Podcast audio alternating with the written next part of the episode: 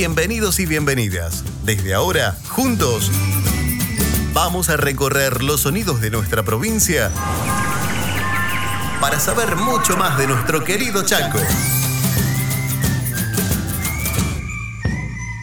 Vamos a continuar aprendiendo desde casa de manera muy divertida y para todos los niveles educativos. Quédate acá. Ya suena el E en tu radio.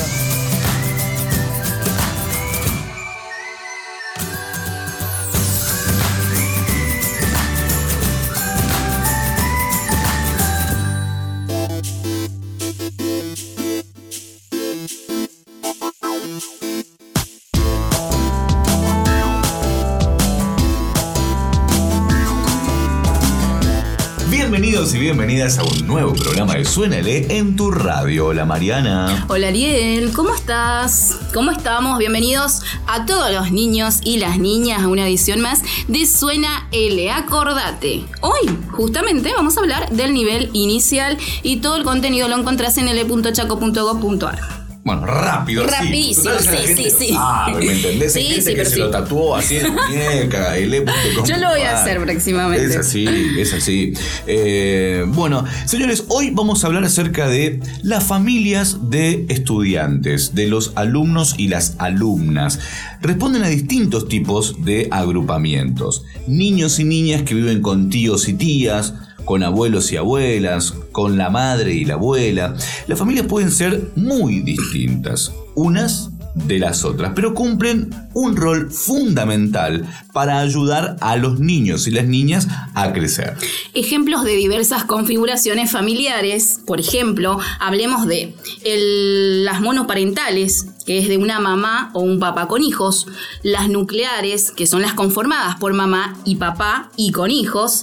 Después tenemos las extendidas, que son varias generaciones, por ejemplo, a ver, papá, mamá, abuela, abuelo, tío, tía. Las ¿sí? ensambladas también, ¿no? Las que conviven, por ejemplo, dos personas adultas cada uno o cada una con hijos de parejas anteriores. Así es, familias compuestas también por dos generaciones. Por ejemplo, se trata de aquellos abuelos o abuelas que están a cargo de sus nietos. Mi familia está formada por mi abuela, mi abuelo, mi mamá y yo y mi perro Caleb. Ah, y también está formada por mi tío Mati, mi tía Gaby y mis dos primas. Mi familia está conformada por mi papá, mi mamá, yo, mi hermana y mi perrito. Mi familia está conformada por mi mamá, mi papá, mi hermano y yo. Mi familia está formada por mi mamá, mi papá, mi hermano, yo, mis, per- mis perros, Peronista, Eva y Pocho. Mi familia está formada con papá y mamá, Ofelia y yo.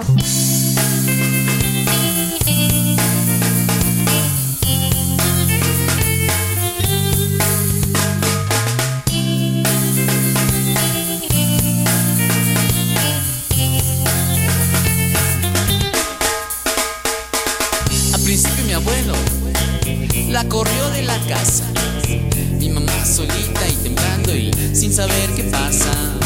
Entre amigos y tías que le echaron la mano.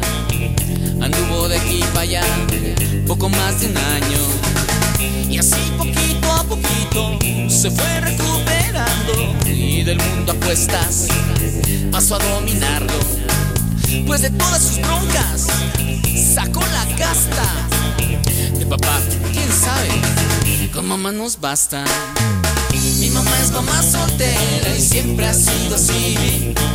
Nos defiende como fiera en este mundo vil. Mi mamá es mamá soltera y siempre ha sido así. Nos defiende como fiera en este mundo vil. Yeah.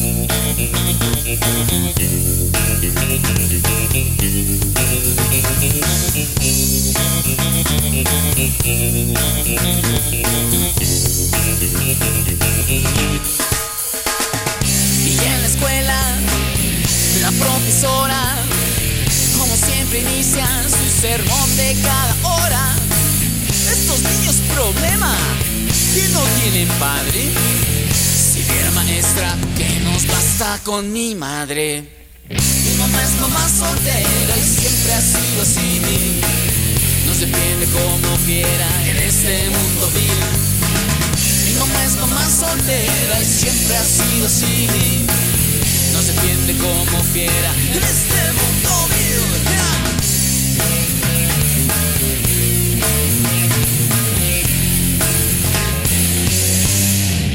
No te muevas del dial. Ya seguimos con Suena el E.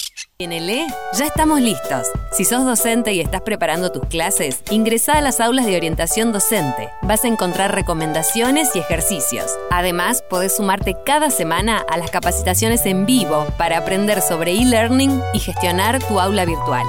Ingresá a elechaco.gov.ar o descarga el e-móvil en tu celular. También podés seguirnos en las redes sociales, arroba elechaco, para enterarte las novedades y las próximas capacitaciones.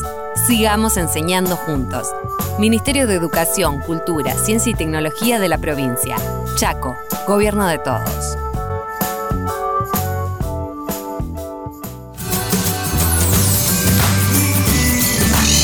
ELE vuela por todo el territorio buscando anécdotas, cuentos e historias para contar.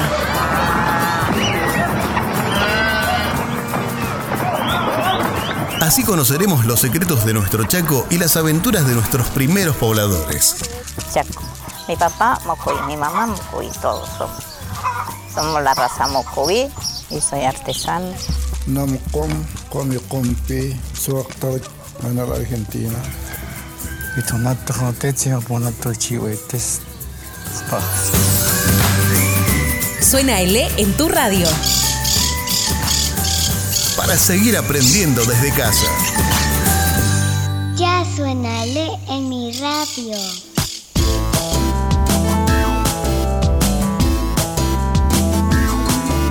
Y para conocer un poco más de detalles sobre las familias diversas y cómo se aborda en el jardín o en la escuela, vamos a conversar con una profe que ya está en contacto con nosotros. Bienvenida, ella es la profe Susana Benítez. ¿Cómo estás, Susana? Hola, ¿cómo están? ¿Cómo está Mariana? ¿Cómo estás Ariel? Bueno, y al, y al público en general. Eh, bueno, yo soy profesora, eh, también soy psicóloga, eh, bueno, especialista en, en, algunas temáticas, en políticas públicas en niñez y adolescencia y familia. ¿Y sos referente de ESI? sexual, Ahí sí, está. y soy referente provincial de- del programa educación sexual integral En el Ministerio de Educación. ¿Mm? en el Ministerio de Educación, sí. Bueno, vamos a comenzar charlando, Susana, acerca de cómo se trabaja el concepto de familias diversas desde la ESI. Bien, de- desde la ESI eh, nosotros contamos con, con algunos instrumentos. Eh, ustedes saben que bueno que la ley eh, sale en el 2006, pero progresivamente fue incorporando distintas normativas que fueron ampliando también las posibilidades de, de abordaje y las posibilidades también de tener una mirada integral y amplia, ¿no? En donde se considere la diversidad de, de familias. Dentro de las, de las normativas, por ahí hay una de, de las que a mí más me gusta y me parece que es importante. Vieron que en educación nosotros eh, trabajamos también con los calendarios escolares, entonces creemos que también eso es una oportunidad para poder trabajar eh, la diversidad de familias, la diversidad de familias en, en general. Sabemos que el 15 de mayo se celebra el Día Internacional de las Familias y creemos que eso es una oportunidad, Eh, pero para nombrar como un instrumento que- que pueda servir para mm, trabajar lo que es la diversidad sexual, eh, la resolución 340 del Consejo Federal de Educación es una de las, de las herramientas más nuevas que tenemos.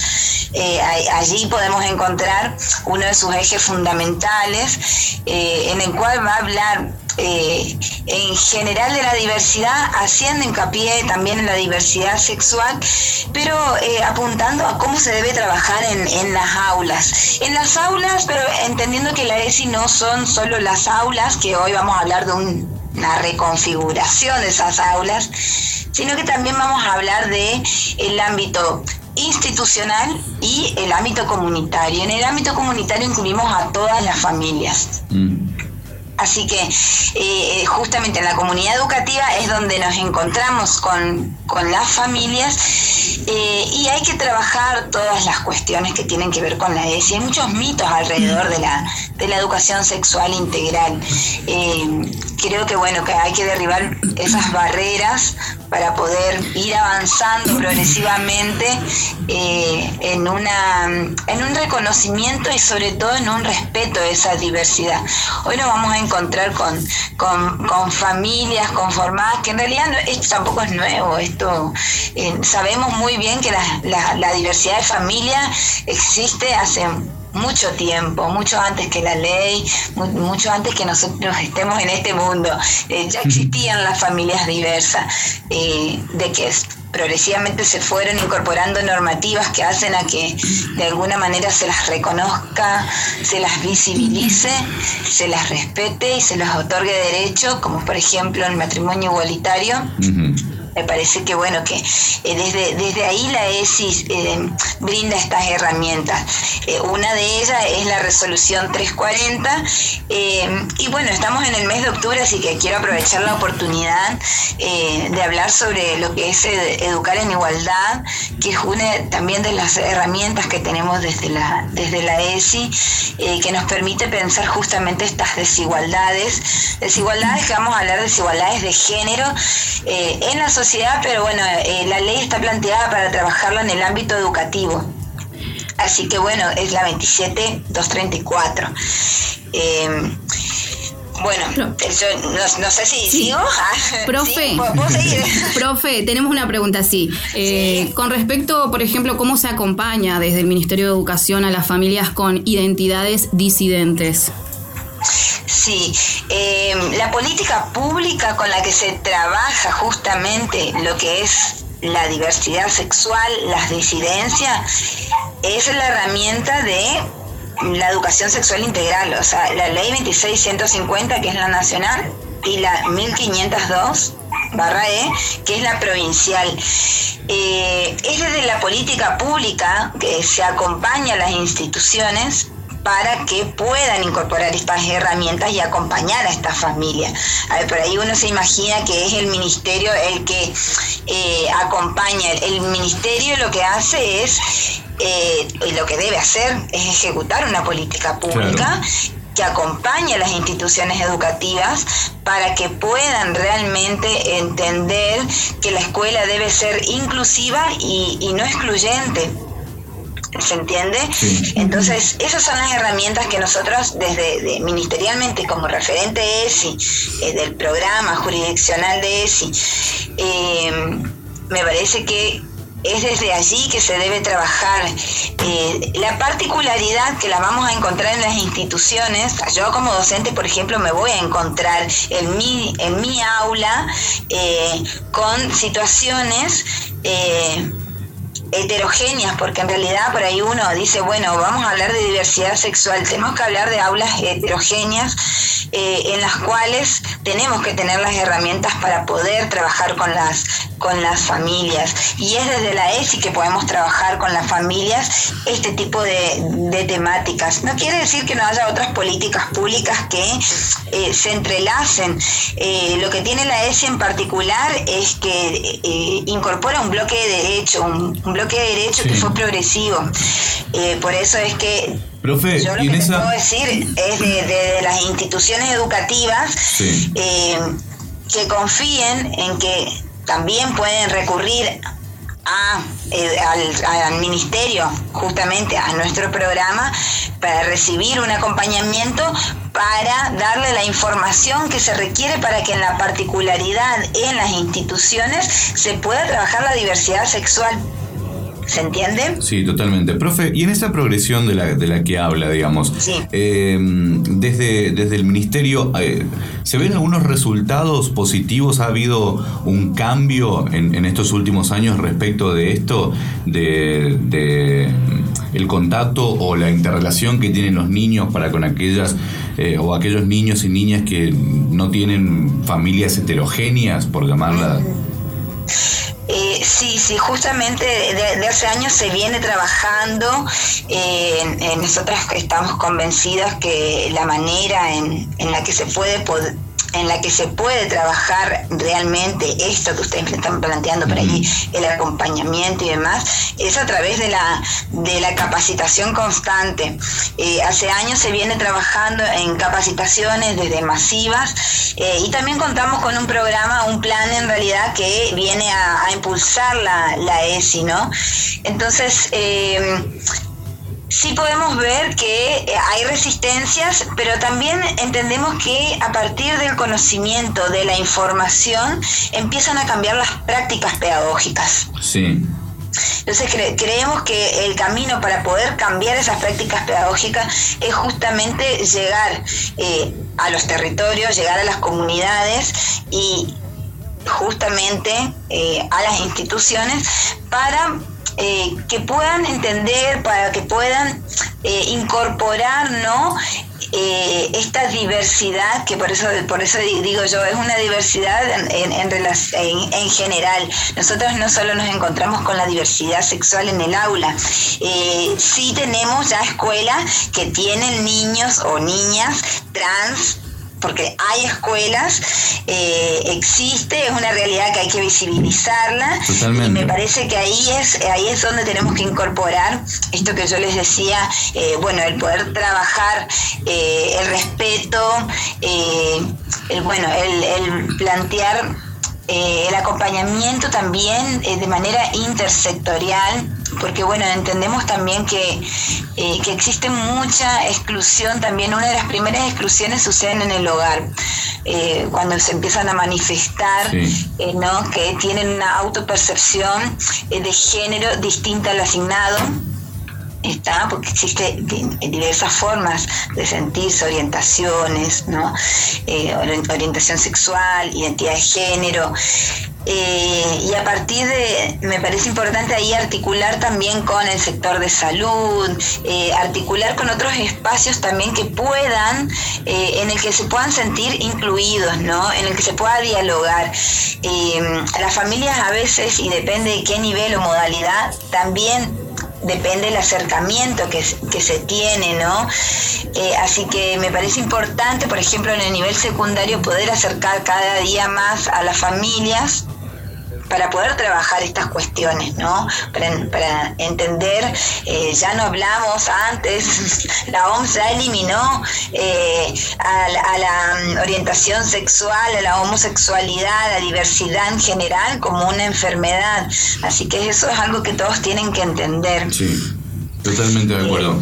Profe, lo vamos a volver a llamar y vamos a, ya, mira, la apuntamos como una de nuestras referentes para hablar de, estos temas. Por ende, seguramente tendremos contacto con, usted dentro de, unos días cuando ampliemos estas informaciones, porque realmente eh, es un, muy importante que conozcamos estas diferencias. Gracias por este contacto. Sí, sí, no, de nada, de nada. Gracias, gracias a ustedes por la oportunidad. Me parece que hay que difundir eh, y bueno y, brindar herramientas al sector eh, educativo para que cada día podamos ser más eh, inclusivos, ¿no? Hasta un nuevo contacto, profe. Chau, chau. Bueno, muchas gracias. Hacemos un recreo y nos vamos a escuchar música. Mi primer rock de Papando Moscas. Este es el primer rock. Este es mi primer rock lo hice cuando tenía dos. Este es mi primer rock. Lo hice cuando tenía dos. Y a mi mami y a mi papi les gusta mucho cuando bailo rock and roll. Este es mi primer rock. Lo hice cuando tenía dos. Este es mi primer rock cuando tenía dos. Y a mi mami y a mi papi les gusta mucho cuando bailo el rock and roll. Sí, sí, sí.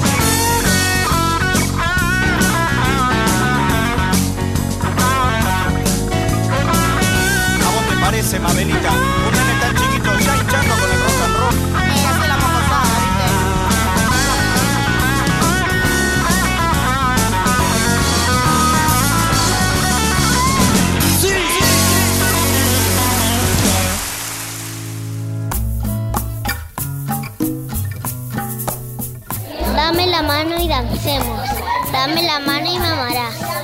Como una sola flor, seremos como una flor y nada más. El mismo verso cantaremos, al mismo paso bailarás. Como una espiga, ondularemos como una espiga y nada más. Te llamarás Rosa y yo Esperanza, pero tu nombre olvidarás porque seremos una danza en, en la colina y nada más.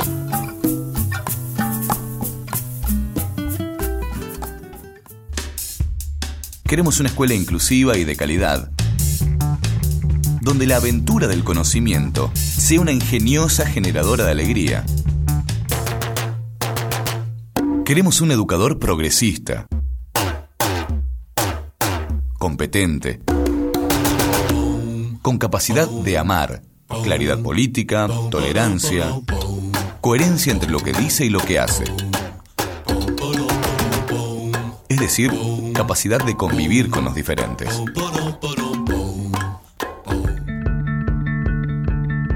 Queremos una escuela pública que atienda los verdaderos intereses del pueblo.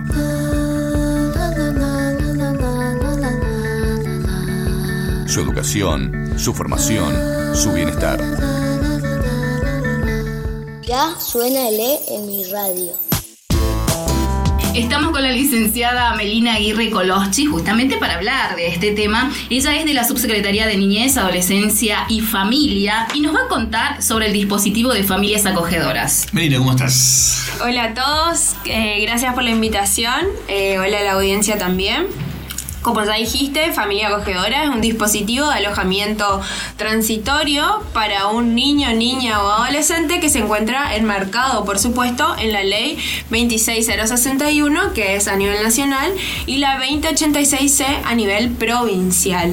El dispositivo tiene como formas en todo el territorio argentino. ¿sí? Distintas provincias trabajan esto.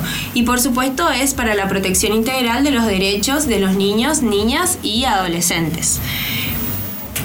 ¿Qué es necesario para hacer una familia acogedora o cuál es la finalidad? Digamos, eh, una familia acogedora puede ser cualquier persona mayor de 25 años y debe tener que cubrir las necesidades básicas de un niño, niña o adolescente en el que se hayan vulnerado sus derechos. Para esto, el órgano técnico administrativo, que es el Ministerio de Desarrollo Social, debe realizar una medida excepcional que esta consta de 90 días y puede ser prorrogable a 90 días más. ¿Cuál es la diferencia? Porque eh, decíamos al principio que no es lo mismo una familia acogedora que una familia eh, adoptiva. Sí. ¿Cuál es esa diferencia? Primero que la familia acogedora, si vos estás incluido en el registro de familias acogedoras, no podés adoptar.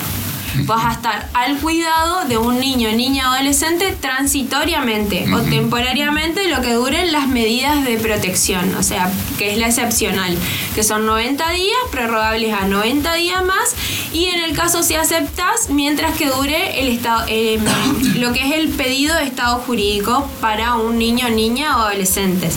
Y en esto la vinculación que conlleve.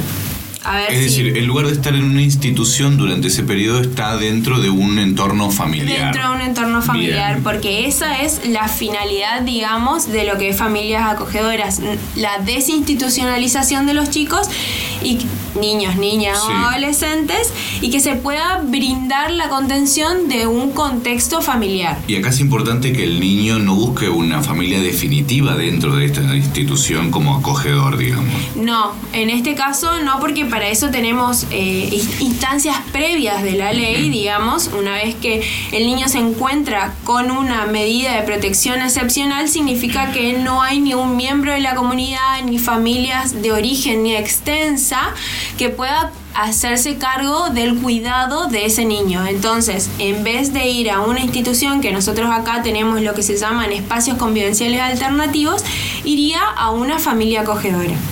¿Sí? ¿Me explico? perfecto. Y los requisitos, por ejemplo, ¿cuáles son para ser una familia acogedora? Como te dije primeramente, que es ser mayor de 25 años de edad, no haber sido privado de la responsabilidad parental en alguna otra situación eh, no padecer ninguna mm, enfermedad física o psíquica que impida el cuidado, que dificulte el acogimiento, no tener ni haber tenido causas penales, residir en el lugar de origen del niño, niña o adolescente, eh, obviamente el deseo tiene que ser compartido para todos los miembros de la familia. Esta es una posición que si un miembro decide ser familia acogedora, los demás convivientes de la familia también tienen que elegirlo y desearlo ser.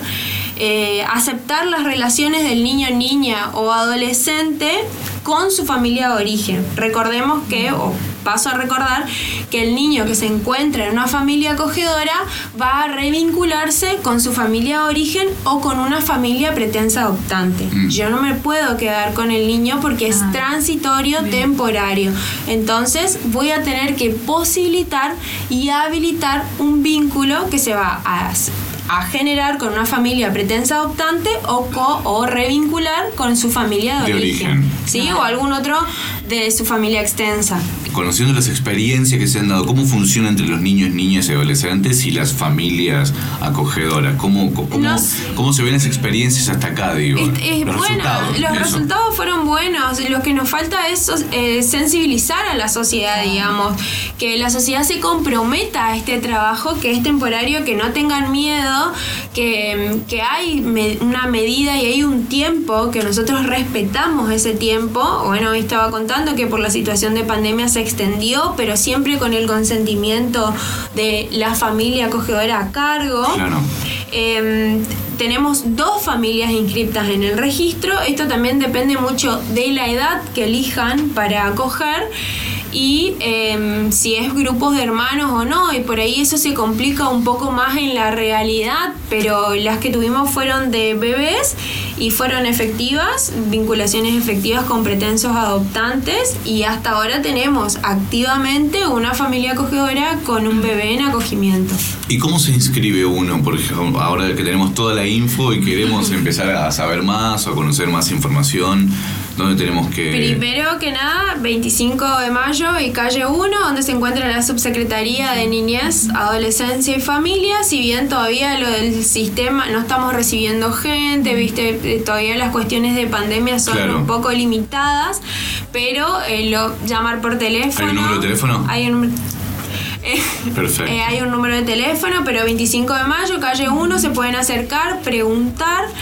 Eh, Entramos a la página de desarrollo página, y ahí En tenemos todos los desarrollo contactos. social, en el Perfecto. Facebook, Como para no marear a la gente, entramos Claro, a y ahora todos social. utilizan esa modalidad, así es que lo tienen a mano, digamos. Está, está, eso está en todos los, en todas las redes sociales, contamos con la dirección, van, preguntan, es más, si van un poco más abajo están las publicidades de, de familias acogedoras. Excelente, excelente iniciativa, la verdad, como Sí. para, para conocer un poco más acerca de lo que se está trabajando y, y bueno, te agradecemos, sí. Y que la gente, por favor, eh, pedimos colaboración, digamos, es, es un buen recurso, es un dispositivo de alojamiento transitorio que, que se ofrezcan. Hay mucha gente que confunde lo que es familia acogedora con adopción, ahijar, maternar. Eh, esto es algo totalmente diferente, es solamente brindar cuidados a un niño, niña o adolescente. Claro. Así que claro. ya, gracias. Genial. Ahora sí. Eh, acá llegamos. Melina, muchísimas gracias. Hablamos con Melina Aguirre Colochi de la Subsecretaría de Niñez, Adolescencia y Familia de la provincia del Chaco. Hablamos del dispositivo de familias acogedoras. Música. Música, por favor. Escuchamos a la banda Piojos y Piojitos con el tema del mismo nombre.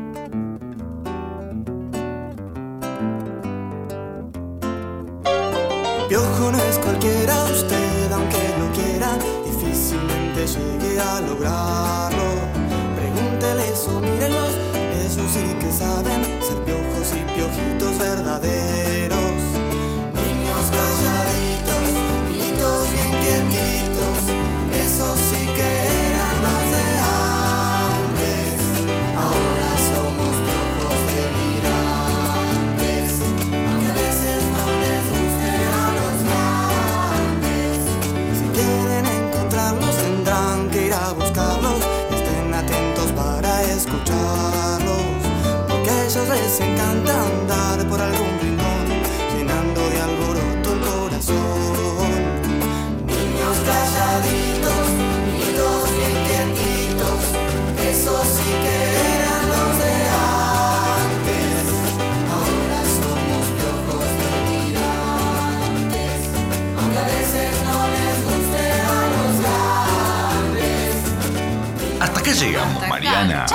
Tenemos que despedirnos. Sí, sí, sí, sí, es Pero tremendo. acordate, salimos de acá, nos lavamos las manos como debe ser. Si nos vamos, agarramos la moto, el auto, lo que sea, volvemos a casa, nos volvemos a lavar las manos y a bañarse también. Sí. Con este calor, ¿sabes qué? Ay, oh, sí, por yo favor. llego a El barbijo, el barbijo, el tapabocas. Tapabocas, Así hablamos con Así, tapabocas. exactamente, la distancia social. Por favor, a dos metros es lo recomendable. A tener en cuenta todo eso. Bueno, todo el contenido de hoy fue para nivel inicial y obviamente que lo encontrás todo en le.chaco.gov.ar. Acordate que tenemos redes, Ariel. Tenemos en Facebook, tenemos en Instagram, tenemos en Spotify, ¿en qué más? Y YouTube. Ahí estamos. ¿Y cómo nos encontrás? Arroba suena L. Excelente, chicos, nos encontramos en el próximo programa. Ya sabes, cuando digamos bienvenidos y bienvenidas, ya suena el en tu radio. Chao. Chao. Por hoy se nos acabó el tiempo. Mañana continuamos con mucho más. Estate atento a cuando te digamos... Que ya suena L en tu radio. Suena L es una coproducción del Ministerio de Educación de la Provincia del Chaco y la Subsecretaría de Comunicación, con el Instituto de Cultura y Turismo a través de medios públicos. Chaco, Gobierno de Todos.